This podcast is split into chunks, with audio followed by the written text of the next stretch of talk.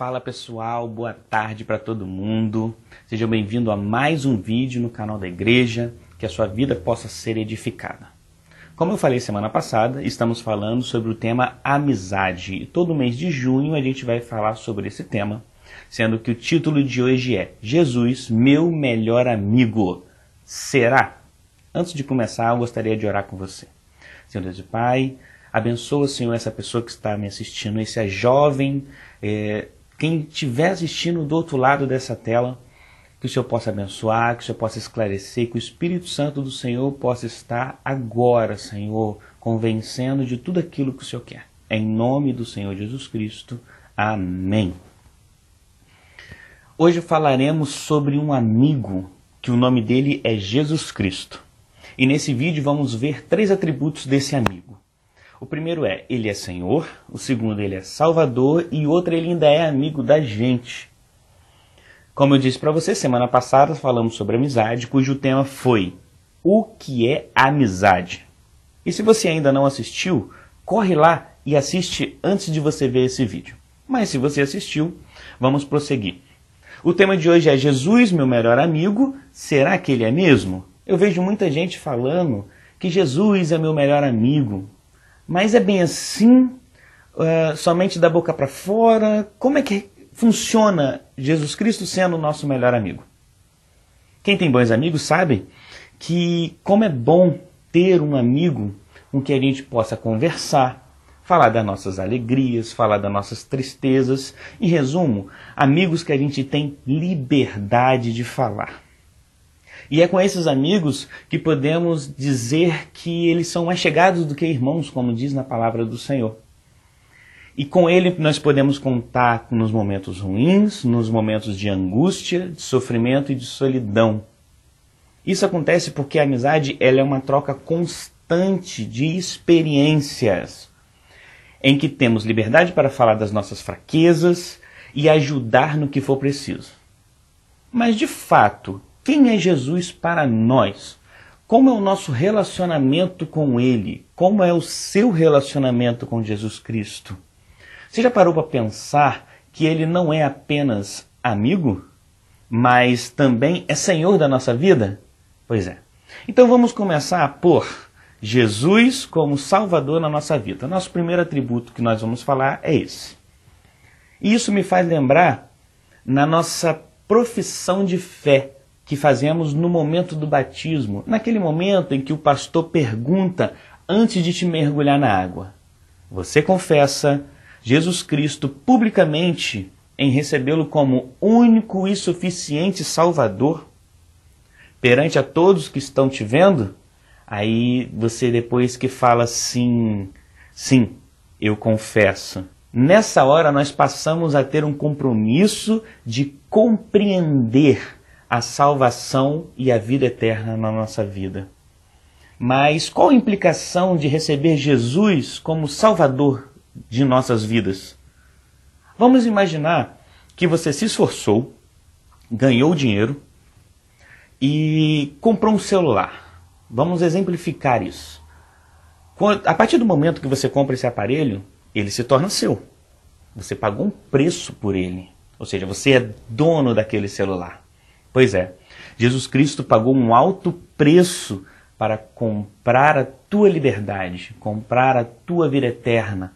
Ele pagou com preço de sangue e isso nos faz propriedades dele. A partir do momento que a gente confessa Jesus como nosso único Salvador, nos faz propriedades dele. Então, recebê-lo como Salvador implica em sermos eternamente gratos por Jesus Cristo. E ainda digo mais, é incomparavelmente melhor sermos servos de Jesus Cristo do que servos do pecado. Porque Satanás, ele só vem para nos enganar. E diferente de Satanás, Cristo sempre está preocupado com o seu presente e com o seu futuro. E falando em presente, vamos entrar então no nosso próximo atributo, que é Jesus como Senhor da nossa vida. Já aceitamos Jesus Cristo como nosso único e suficiente Salvador. Mas não para por aí, não. Ele também tem que ser Senhor da nossa vida. Se não seria fácil demais Você vai lá, você aceita Jesus Cristo como único e verdadeiro Salvador, mas continua com uma vida de pecados, continua com uma vida torta e vai para o céu? Claro que não. E mais, ser um servo de Jesus deve ser enxergado como um privilégio. Ainda mais sabendo que Satanás é o príncipe desse mundo que cega o entendimento dos incrédulos, como está escrito em 2 Coríntios capítulo 4, verso 4. Eu vou ler para você. Nos quais o Deus deste século, que é Satanás, cegou o entendimento dos incrédulos, para que lhes não resplandeça a luz do evangelho da glória de Cristo, que é a imagem de Deus. Nós não somos incrédulos, nós cremos no Senhor Jesus Cristo, portanto não estamos cegos. E nesse trecho que fala, é, Deus, esse Deus que fala aí, nos quais o Deus deste século, esse Deus com letra minúscula, quer, tá, quer dizer Satanás. Tá? Ah, com esse verso você pode entender o porquê às vezes você prega, prega, prega, prega para algum colega seu e ele simplesmente não compreende, ou então é, parece que ele está cego, ele não entende como Jesus Cristo é maravilhoso, porque o inimigo cega o entendimento das pessoas que não creem, e realmente ele está cego. E o que Jesus espera de nós como Senhor? O que, que ele espera de nós como servos dele e ele como Senhor da gente? Ele espera fidelidade. Se existe algo que o nosso Senhor não abre mão é da exclusividade. Uma vida totalmente voltada para Ele. Testemunhar Jesus no seu dia a dia. Infelizmente, os jovens estão deixando de lado essa exclusividade, principalmente quando a gente fala no quesito tempo. Muitos dizem não ter tempo de meditar na Bíblia, ou até mesmo de ver uma pregação edificante no YouTube estão muito ocupados com estudos. Pelo menos é a resposta que muitos jovens chegam e falam para mim. Ai, João Vitor, eu estou muito ocupado com os estudos, não dá para me ler a Bíblia. Ai, não dá para me ficar vendo pregação, eu tenho que estudar demais para fazer a prova. Mas será que isso é verdade? Porque existe uma pesquisa feita com 2 mil jovens brasileiros que apontaram que eles ficam pelo menos 6 horas nas redes sociais, no celular. Será que é verdade mesmo? Então, ou o problema é os estudos, ou o problema é são, perdão, o problema é os estudos, ou o problema são as prioridades. Eu vou deixar essa perguntinha na sua cabeça para vocês meditarem um pouquinho. O que Jesus espera de nós como Senhor? Obediência. Deus espera de nós uma vida santa, mas ele também conhece as nossas limitações. E é por isso que ele está sempre pronto a nos ajudar, a nos colocar de pé. Com arrependimento verdadeiro, é claro. Você primeiro precisa se arrepender dos seus pecados para alcançar a graça e uma nova chance de recomeçar. Mas o fato dele estar sempre disposto a perdoar, estar sempre disposto a te colocar de pé, não é para você sair por aí pecando e depois usar aquela desculpa. Ah, depois eu peço perdão. Nós temos que seguir o conselho do salmista. Guardei a tua palavra no meu coração para não pecar contra ti. Salmo 119, versículo 1. Só que mais uma vez eu pergunto: o que Jesus espera de nós como Senhor da nossa vida? Ele espera trabalho. Trabalhar para Jesus é um privilégio pois além dele ser o melhor empregador, ele ainda capacita para trabalhar na sua própria obra. Todos nós temos dons, tanto eu quanto você, para serem usados para ele mesmo, porque veio dele e volta para ele mesmo. Seja dentro da igreja, seja fora da igreja. Nós temos que usar os nossos dons e nossos atributos para louvor da sua glória. Bem, falamos de Jesus como Salvador, como Senhor, e agora vamos ao ponto principal: Jesus como amigo.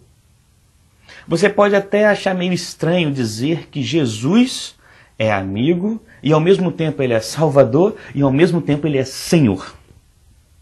É como se fosse seu professor sendo seu melhor amigo. E só que ao mesmo tempo é a pessoa que pode te dar uma nota vermelha. O risco disso é confundir o professor melhor amigo com o professor carrasco. O nosso relacionamento com Deus não é diferente. Precisamos entender esse relacionamento de maneira completa.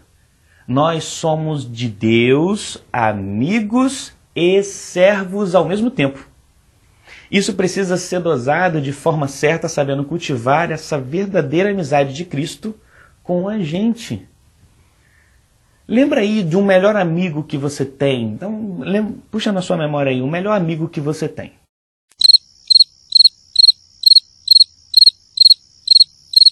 Lembrou? Então, vocês devem conversar um maior tempão, ah, seja no WhatsApp, seja uma chamada por vídeo, seja pelo telefone, seja nas saídas depois do culto. Infelizmente, por enquanto não podemos, mas em breve vamos voltar aos cultos normais. Mas sempre temos assuntos, parecem assuntos intermináveis, parece que nunca acaba. É prazeroso conversar com o nosso melhor amigo. Você pode conversar uma, duas, três, quatro horas e não cansa e os assuntos vêm e vocês continuam falando. Pois é. É assim que é uma amizade. Nós dizemos que Jesus é nosso amigo, certo? Mas temos tanto tempo assim para Jesus? Olha que interessante. Se a gente fizer uma conta é, vamos supor que a nossa expectativa de vida seja de 75 anos de idade. Se nós fizermos uma conta do, das escolas bíblicas, da, dos devocionais, de tudo que a gente usa para Deus realmente, normalmente no nosso dia a dia, sabe quanto tempo você se dedicou a Deus nesses 75 anos de vida? Um ano. Exatamente. Um ano de tempo você dedicou dos seus 75 anos para Deus. Parece pouco, né? Pois é, e é pouco. É muito pouco. Então, como ser um amigo de Jesus, João? Como a gente pode ser um amigo de Jesus? Jesus quer que tenhamos um tempo de qualidade com Ele. Ninguém pode se dizer amigo de alguém e não investir tempo com isso. Entre amigos precisa haver conversas, onde ambos têm a liberdade de falar sobre assuntos incomuns, falar de coisas que gostam, às vezes até jogar um videogame, ou às vezes até sair para comer alguma coisa, mas ter aquela liberdade de contar segredos, coisas boas, coisas ruins, pedir um conselho, opiniões, falar sobre as paqueras, falar sobre várias coisas. E não é diferente com Deus. Precisamos cultivar um relacionamento com um tempo de qualidade com Jesus Cristo. É importante a liberdade em falar tudo com Ele e não se esquecer que temos que ouvi-lo atentamente. Não adianta a gente também só pedir, pedir, pedir, pedir, pedir, falar, falar, falar, falar e não dar um tempo de ouvir. Não ler a palavra do Senhor para ouvir Jesus falando com a gente. A palavra de Cristo é o próprio Deus falando conosco. Jesus também espera de nós um sentimento recíproco. Você sabe o que é um sentimento recíproco? Pois é, é um sentimento no qual você sente por uma pessoa e a pessoa também sente por você. Jesus é um amigo leal e sincero e espera de nós, de nós a lealdade e sinceridade para com ele também. Como falamos no vídeo anterior, os dois pilares da verdadeira amizade lealdade e sinceridade. E é isso que nós também temos que ter com Jesus Cristo: lealdade e sinceridade. Também desenvolver um amor incondicional, amando e reconhecendo toda a sua soberania sobre a nossa vida, mesmo em tempos de dificuldade. Temos que ter um amor intransferível para com Ele. João, mas o que é um amor intransferível? É um amor onde você não transfere para nada, só para ele. Ah, vamos um exemplo. Vamos um exemplo aqui. Dinheiro, sonhos ou pessoas não podem roubar o seu tempo de adoração a Deus. Ser amigo de Jesus não exclui tê-lo como Senhor e Salvador, tá, gente? Na verdade, é uma afirmação todos esses atributos. Jesus é o meu Salvador, Senhor e também amigo. Ele é o amigo mais completo que temos. Olha só. Jesus é Salvador porque nos resgatou. Jesus é Senhor porque ele é dono da nossa vida. E Jesus é amigo porque ele mesmo disse em João 15, versículo 15: Já não vos chamo de servos, porque o servo não sabe o que faz o seu senhor, mas vos chamo de amigos, porque tudo quanto ouvi de meu Pai vos tenho dado a conhecer. E uma dica: valorize, preserve e invista tempo de qualidade nessa amizade com Cristo. Vamos orar? Senhor Deus e Pai, obrigado, Jesus, por essa palavra que o Senhor falou ao nosso coração.